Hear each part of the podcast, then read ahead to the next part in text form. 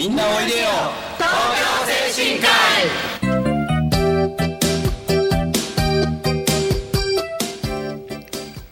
この番組はハートフルたなしフローラたなしを運営する東京精神科医のスタッフが西東京市の高齢者支援活動をいろいろなご方面でご紹介してまいります。一般にはあまり知られていない介護の現場地域とのつながりそして東京精神科医独自の取り組みなどのお話を中心に分かりやすくお送りしてまいります。9月のナビゲーターを務めますのは新たにメンバーになりました東京精神科医訪問看護ステーション所長の竹内と。事業本部介護部長の岡本です。今日は11月から新しくナビゲーターを務めるこの方も来ています。ハートフルたなしに所属しております。理学療法士で心臓リハビリテーション指導士の高橋と申します。よろしくお願いいたします。さて本日のラインアップですが今回は日本福祉大学福祉経営学部田島誠一先生をゲストにお招きし当法人理事小林和子とともに福祉人材などについてお話をしたいと思います。それではみんなおいでよ東京精神科医スタートです。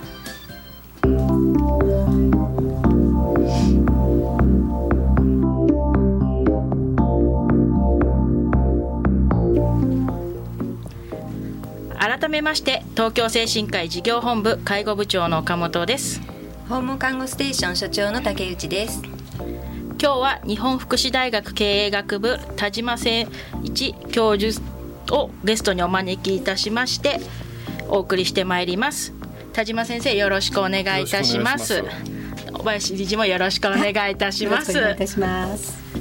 さてまず田島先生のご功歴を、えー簡単にご紹介したいと思いますで田島先生ですけれども両国高等学校と日本社会事業大学を卒業され社会社団法人精霊福祉大学あ福祉事業団を保育士から常務自理事まで日本福祉事業大学専門職大学院特任教授財団法人日本老人福祉財団理事長で現在に至っては、えー日本サードセクター経営者協会共同代表理事日本福祉大学福祉経営学部といったさまざまなご功歴があるようですけども先生あのいろいろなご功歴ありますけれども、今は。何者ですか？そうですね。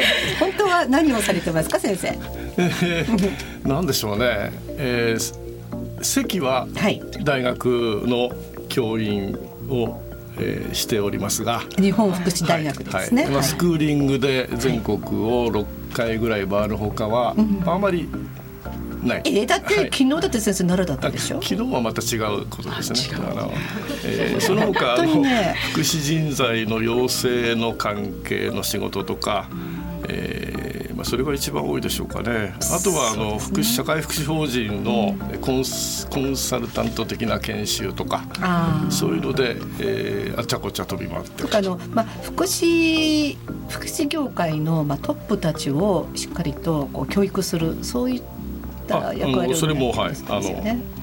キャリアパス研修というやつですそうですね。ねはい、あちこち行きます。はい。そもそもねあの田島先生はあのまあ私こんな年ですけれどねこの年でまあ清瀬にある日本社会事業大学専門職大学院へ行ってたんですがそううんねその時の隣のゼミの先生だったんあそうですね。はい。ね。はいはいあのだから私がもう最後の頃ですね、小林さんそうですがねねはい学生さんだったのあは、学生？院生だったのはね。はいちょっと学生というのがねなんですけど、まあ陰性ですね。えっ、とはいもう四年五年ぐらい前か。そうですね。そうですね。はい。まあ平均年齢が四十ぶぶぶぶぶ先生ダメダメダメそれはそうですから。まずそれ言っちゃダメ。年寄りとか言ってないからいいじゃないですか。はいえー声だけ聞いてればわかりませんから。はいはい。急に声が変わりました。ありがとうございます。で実はそこにあの、えー週末の教員をやってまして、えーその間はあの有料老人ホームを経営する、えー財団法人の理事長でね。月曜から金曜まではそれをやって、うん。金曜の夜と土曜日が大学で教えるとはい。いう、えー週休2日制がない生活を10年やってました。あだからお若いのかな、いやいやだから疲れたんですいや。ね。い。やでもであの、まあ、大学院の時も田島先生を捕まえるのが大変だったもうゼミ生陰性あ先生今日どこだろう？みたいなそういうもう売れっ子教授というねあのいやい捕まえるの大変ゼミ生もみんな忙しかったですから。まあ。私のあるゼミ生なんかは今でもコンサルで全国飛び回ってますが、はい。はいゼミで会うよりも東京駅で会った方が 多いというやつが一人いましたね。名前言いませんけど。そうですよね確かにね。うんいやいや本当にでもいろいろお世話になった田島先生に今日はねぜひあのいろいろな、まあ、この福祉の業界のねお話をいただけたらいいな特にあの、まあ、福祉人材のねお話なんかをいただけたらいいなと思ってお招きさせていただきました。はいありがとうございます、はい、まあとはいうもののあのどうなんでしょうね先生。今このところずっと日本サードセクター経営者協会のこれ代表理事されてますけど、はい、共同でね、はい、はい、うん。何人かいるんです。このサードセクター経営者協会というのは、えっ、とね第三セクターっていうと、はい。行政の子会社みたいになっちゃうでしょ？そうですね。ですからサードセクターっていうあえて言葉を作って、うん。えーつまり要するに非営利法人 NPO とか社会福祉法人とか、はいはい。はいごめんなさい財団社団とか、うん。そういうところの経営者が集う場がないのででそういう場作りましょうと言ったんですがなかなか会会員が少ないんですけども、はい。いや実はねイギリスに大きな規模の。えーそうなんですか、えーじゃあイギリスが発祥。そうです。はい。なるほどね、うん。それを今引き受けて、はい。えーやってますから。これ先生あの本部はどこにあるんですか？あ今本部はね、えー大田区の蒲田に。あえーだからいつも先生がっていうかね蒲田であの、えー補助金をいただいて女性の起業仕事を始めるを支援する塾を今やってるんです。えでこれはあの震災前から、えーもう6年ぐらいだからなります。か。でも先生そういえばしあのちょっとお話違うんですけれども今日はあのそこの襟のところに負けない岩手っていう、うん。あの。これはずっとつけてるんですけど岩手に震災の時に、えーっと220日間応援を出してたんで。220日間、はいはいはいすごいですね。岩手はどちらの岩手の大槌町です。あ大槌ですか？はい大変な町でしたね。そうですよね。あの今日ちなみに来ている竹内も実は、そうです。岩手の出身。あ、そうそうそう。そうなんです。よねいろいろお世話に今なって。私もそう先生の胸のバッジが負けない岩手って書いてある。のでそう、はい。負けない岩手。なかなかもうレアレア品でね、はい、大事に使ってます。まあいろいろなところで活躍されているねあの田島先生でいらっしゃるかなと思っていますでもすごく気さくでしょ？そうでそうですね。で先生簡単に自己紹介してくださいってさっきね聞いたらおあのまあお願いしたらね「僕変態です」とかって平気でおっしゃるんですよ。昼間の放送だからそんなの言っちゃダメだよねなんておっしゃいながらそう そうおっしゃいながらでもちゃんと奈良のお土産でねもなかまでね、はい。三室のはい。とても素晴らしい三輪大社の、えー名物のもなかをいただきましてありがとうございます先生。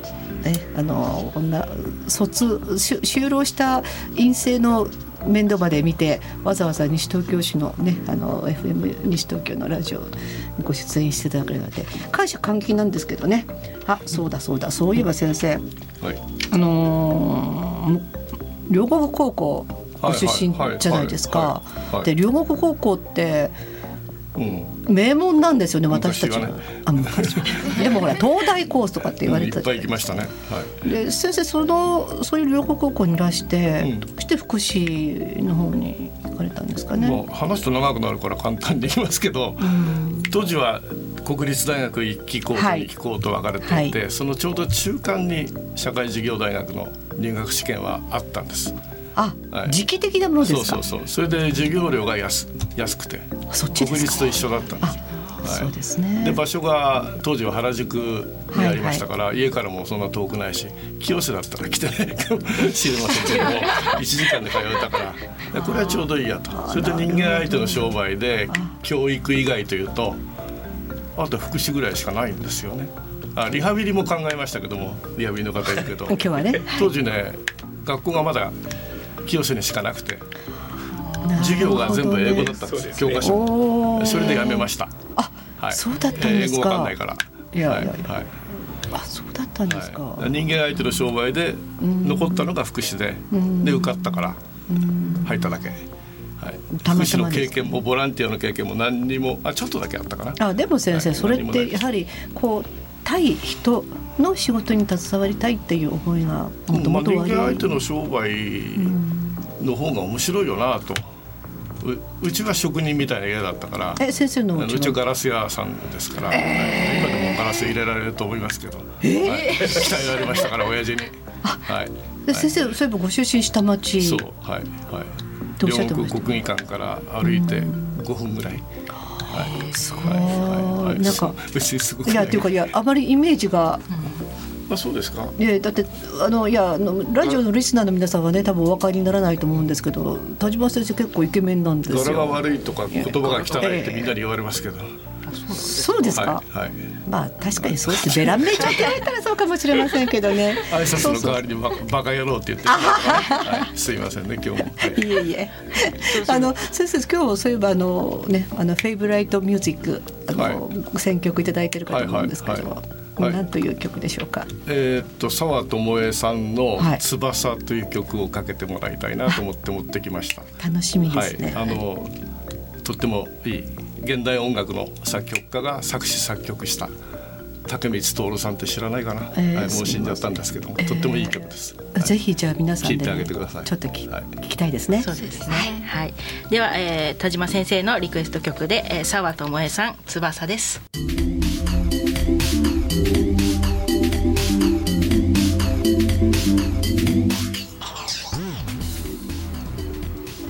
みんなおいでよ東京精神科医。この番組はハートフルたなしフローラたなしを運営する東京精神科医のスタッフが西東京市の高齢者支援活動を多角的にご紹介してまいります。今日のナビゲーターは東京精神科医訪問看護ステーション所長の竹内と東京精神科医事業本部介護部長の岡本です。今後ナビゲーターを務めていきます高橋が今日は見学に来ていますさて後半も引き続き田島先生小林理事よろしくお願いいたしますはい。よろしくお願いします。はい、よろしくお願いいたします。先生、そういえばあのいや福祉現場いやまさしく私たちはまあ福祉現場の人間なんですが、あのまあ福祉のパイオニアっていうかねもう本当にもう専門家っていったところから今先生あの福祉のまあこの日本の現状でとても気になってらっしゃることあるいは課題、はいはいはい。あのやっぱり人材の問題ですよね。ね。人がまあマスコミでは人が足りないということばっかりあるいは、えー福祉の仕事介護の仕事が、えー何でしたっけ、えーきつい。そう、えー 3K って産経ってきつい汚い危険じゃなくて、きつい結婚できない希望がないというね。ん。給料も安いしそうそう 4K だね そういうふうに言われてでそればっかり強調されてるんだそうでけども、すね実はあの、私は45年もうちょっとかはい。仕事してきて、はい。えこんなに感動できる仕事に巡り会えたことをすごくこの頃感謝してるんですよね。でおそらく今日精神科医の皆さんもはい。福祉の仕事についてよかったなって思いがあるから夜勤もあったり大変だけども働いてらっしゃるんで,、でそれが強調されない、うん。でえー暮らしていけないとか、給料が安いとか、えーなんだ残業サービス残業が多いとかっていうマイナス面ばっかりで悪いところばかり宣伝されていて、いや実は違うんじゃないかなっていうのをですねそうですよね。それをすごく気になってますね、はい、それをなんとか直したいと思ってます。はい。ということは例えばじゃあこう、まあ、評判の良くないこの業界、うんまあ、でも私たち現場で一番困ってるのは、まあありがたいことに東京精神は、まあ、て精神科医はまあそこまでは行ってないんですけれども結構派遣さんがね、多いことだとか、ね。職員さん定着しないことだとか、すごく問題になってるんですよね。じゃあどうしたらいいのよって言ったところなんですけど、ど先生どうしたらあの一つはやっぱりそのマイナスなイメージをばらまかれてるんで、もう平成8年頃からねずっと、はえー例えばが高校生はい。たちが、高校生さんたちがね、えー福祉の学校に行きたいっていうと学校が、あの教員が、あはいはい。し進路指導の先生が、はい。そんなとこに行っても食っていけないらしいからやめろとかって指導してんですよ。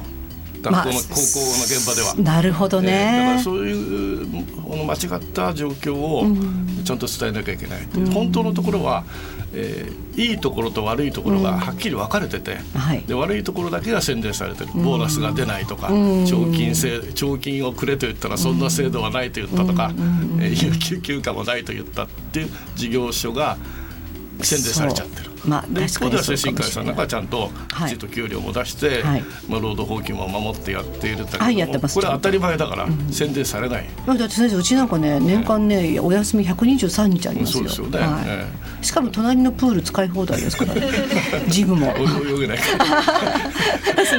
いや、うん、でもねなんかね、要するにあのマスコミの責任だと思います。だから離職率が高いと言ったって、はい、事業所の介護事業所の約半分49%ぐらいは10%未満なんですよね退職率は。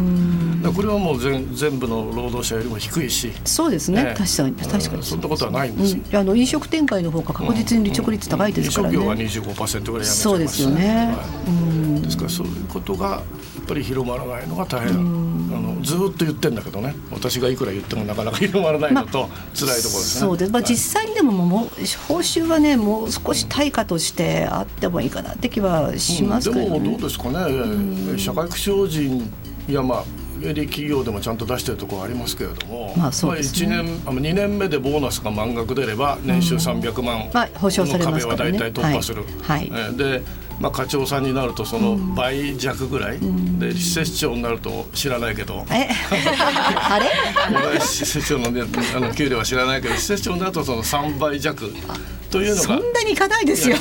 一つの目安だよね。だから弱ね、ね、うん、だからやっぱりそれそれぐらい出してる、うん、あのちゃんと保証してる会社会社というか、えー、事業所いっぱいあるんで。あありますね、えー、だからね。それは伝わってないよね、はい、お金だけじゃないですけどね、はい、いいところが伝わってないっていうのは、これはちょっと困った、ね、だから若い人たちがそういう中で、うん、えー、あまりよろしくない企業に就職して辞めてしまって、うんねはい、二度とこの業界に戻ってこないっていう人たちが、えー、毎年27万人ぐらい就職するんですが、15万人ぐらいいるんですよね。でこれがだからやめていく方が問題なんです、ね、集まらないところに目を向けんじゃなくて、はい、入った人が辞めていってしまうというところにもっとみんなが目を向けてなるほどね、やることがとても大事だと思ってます、いかにこう継続定着して、はい、いただけることに、もっと注目するべきだという、うん、まあもうちょっと言うとかつての社会福祉の経営者たちの、はい、まあ、一部なのか半分ぐらいなのか、はい、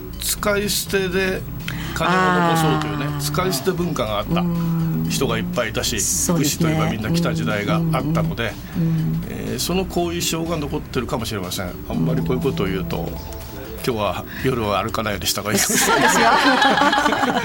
いやいやじゃあ先生でもじゃあ実際ねうちの岡本スタッフにしてもね、うん、竹内ナースにしてもねやっぱりいいと思うからずっと仕事し続けてくれる、うん、なんか今まで岡本さんこれよかったな。やっぱりこの仕事しててよかったなっていう。あるよ、ね、よかったことですがよかったことったら私もともと祖母の介護をしてたところで、やはりこういう福祉の仕事に就きたいと思って入ったので、でやっぱり最初のうちは大変だったりとかすることもあったんですけど、それ以上にやっぱりあの利用者様から「あなたいてくれてよかった」とか「ここの職員さんはすごいいい人ばかり」って言ってくれるところがやっぱり自分の気持ちの中で「あ福祉をやっててよかった介護やっててよかった」って。やっててよかった、っていうのは岡本さんの例えば自分の希望の通り思いが達成できたっていう思いでしょうかね。ねうん、今、うん、今岡本さんがおっしゃったようにね、はい、今調査の結果いろんな調査の結果見ると、まあ、複数回答なんですけれども、うん、社会や人のために役に立ちたいからという動機が就業動機のほぼ大体いつも一番なんですよ。ダントツで。そうですね。でもそういう人が入ってくるのに、うん、なんでこんなに辞めちゃうのかっていうのがやっぱりこの問題を解きほぐす鍵になってると思うんです。志が高い人が入ってくるのに、たくさん辞めてしまう。3年間で大体半分ぐらい辞めちゃうんです。入った人は。3年以内で。でも確かにそうかもしれない、ね、ここを食い止めないと、うん、だからそこを食い止めないでいくら集めてもね、広告をうまく 書いて集めるとか、という手練手札に走って単ではダメですね。まあ、ただ一時ね、誰でもできるヘルパーさんみたいな、そういうイメージありましたよね。まああの大手大手の大手のね、あの有料老人ホーム業をやってた人なんかは、お父さんお母さんのように介護しますっていうのを売り物でしたでしょ、はい。あれ専門性を排除してますから。ですよね確実に、お父さんお母さんではないからできる介護が、そうですよ、え私たちにはあるんだと思ってるんですけどもちろん肉親のような愛情は大事だけども、お父さんお母さんは逆に頭にくるもんね。そうですね。あのしっかりしたしっかりしたお母さんがどうしてこんなになっちゃったの？とかね。お母さん何やってんのよ？っていうレベルになっちゃいますよね。そういうそういう人たちがまあ業界をまあ、あんまり言いたくないけども名前は言いませんけどもダメにしてる。ダメにしてきたっていうのもあると思ってます。はい、例えば先生あのじゃあ福祉のじ福祉人材としてこう向いているどういったこう、うん、イメージ？これはねあの、うん、リクルートさんがヘルプマンプロジェクトっていうのをもう20年ぐらいやってくれてて、はいはい、で彼らがもう30年か40年ずっと学生さんのあのえー、なんていうのあの進路調査のアンケートをずっとため、はい、何何何十万人だか何百万人貯めてるでしょ、はいはい、で彼らの分析によると優しくてまあ、傷つきやすいんだけどもあまあそうですね、えー、ででそういうようなカテゴリーに入る人が福祉や医療に向いていると。で学生の13%いると言ってますから結構な数なんです。でこれは拾えてないです。はい、これをピックアップしなくちゃいけませんね。こういう人たちにきちっと訴えていく。はい、でえー、ご両親や家族や学校の先生には、その間違った福祉像ではなくて払拭してもらわなくちゃいけません、ね、福祉像ではなくて、払拭像ではなくて、正しい情報を伝えるのが私たちの役目なんだろうと思ってます。なるほどね、ということは私たちは正しい情報を遅れていないということですよね。うん、そうですね。これは、まあ、私のもう一つの研究テーマの社会福祉法人などの経営にかかるんだけども、はい、あ耳が痛い宣伝が下手なんですよね。めちゃくちゃ下手です。まあ、宣伝ってね、あの売るための宣伝じゃなくて、うん、パブリックリレーション、はい、PR、はい、本当の意味での PR がめちゃくちゃ下手です。はい、まあ精神科医はねこうやって番組持ってるから、まあ頑張ってる方なんだけど、全く自分のところの、えー、まあ、仕事の内容を住民の方に知らせないという法人がめちゃくちゃ多いから、これもなんとかしてくれって今吠えてますあっちこっちで、はい、いや先生ねうち3日前家族会があったんですが、うん、家族会でもう自己報告もうそのまんま内容を全部お伝えするんですよ、うん、みんなびっくりしますけれどね、まあ、隠すのが好きだね。ですよね。なんか隠蔽体質があるかもしれない、ね、まあ、隠すのが好きっていうかですね、あのみんなとってもお上の言うことを聞く人たちが多いので言われたことはやるけれども言われてないことはやらないと。あれ？いう体質が多いです。だからやれと言われるとやるんだよ一生懸命ですよね。でも、えー、自分で考えてそれ以上のことをやらない。というのがこの間の傾向ですね。これもだから先週もえー、西へ行って吠えて先 々週は東で吠えていつも吠えて吠えまくってます。でもでもでも先生、はい、それってまあ福祉を好むという、まあ、福祉をしたいな世の中の人のために役立ちたいなでもなんか奥ゆかしいかなっていうそういうそういったこう根底にあるんでしょうかね。うん、まあ、でもほら補助金をもらったりね、ね、税金を負けてもらってんだから、うん、はい、その分ちゃんと地域の人たちにこういう経営やってんですよってこういういいことがありましたよ、まあ、間違ったことをねそうですねきちっとお伝えするのがとても大切だと思いますよ。そうしないと嫌われてしまいます世の中から。はい。いや別に精神科に言ってんじゃない。いやいやでもいや田島先生からの一言はとてもやはりあの深いです。じゃあ先生あのあれです。あっう間時間だね。えー、もうそうですね。いやでもじゃあ先生最後にねこれからの田島誠一の野望みたいなのはありませんか？野望。野望はねあのくだらない野望でいい。何でもいいです。あのねロト6を当てて、あれ？そのお金を基金にして、はい、えー、養護施設卒業生などの子どもたちに、はい、給付型の奨学金制度できてますけどちっちゃいのが、はい、それをやりたい。もう返さなくていいやつですね。買ってんだけど、うん、当たんないね。全然当たらない。じゃあそれは、えー、先生の野望だけじゃなくてみんなでロト6やらなくちゃ、そうですね。ファンドにしましょう。はい。それがえまあいっぱいあるんですけども、はい、はい、代表的なことだけ申し上げました、はい、また田島先生のお話もっともっときたいんですけれどもそろそろお時間が近づいてきてしまいました、はい。で以上今回は福祉人材などについて、えー盛りだくさんでお送りしましたが私たち東京精神科医の西東京市での活動を少しでも理解いただければ嬉しいです。今夜7時からの再放送もお聞きください。またこの番組は放送終了後インターネットのポッドキャストからも配信しています。各検索サイトから FM 西東京または東京精神科医で検索してみてください次回来月の第2月曜日のこの時間もどうぞお楽しみに。ここまでのナビゲーターは事業本部介護部長の岡本と訪問看護ステーション所長の竹内と。田島先生小林理事どうもありがとうございはい、ました、どうもありがとうございました。それでは次回もせーの。みんなおいでよ。東京精神科医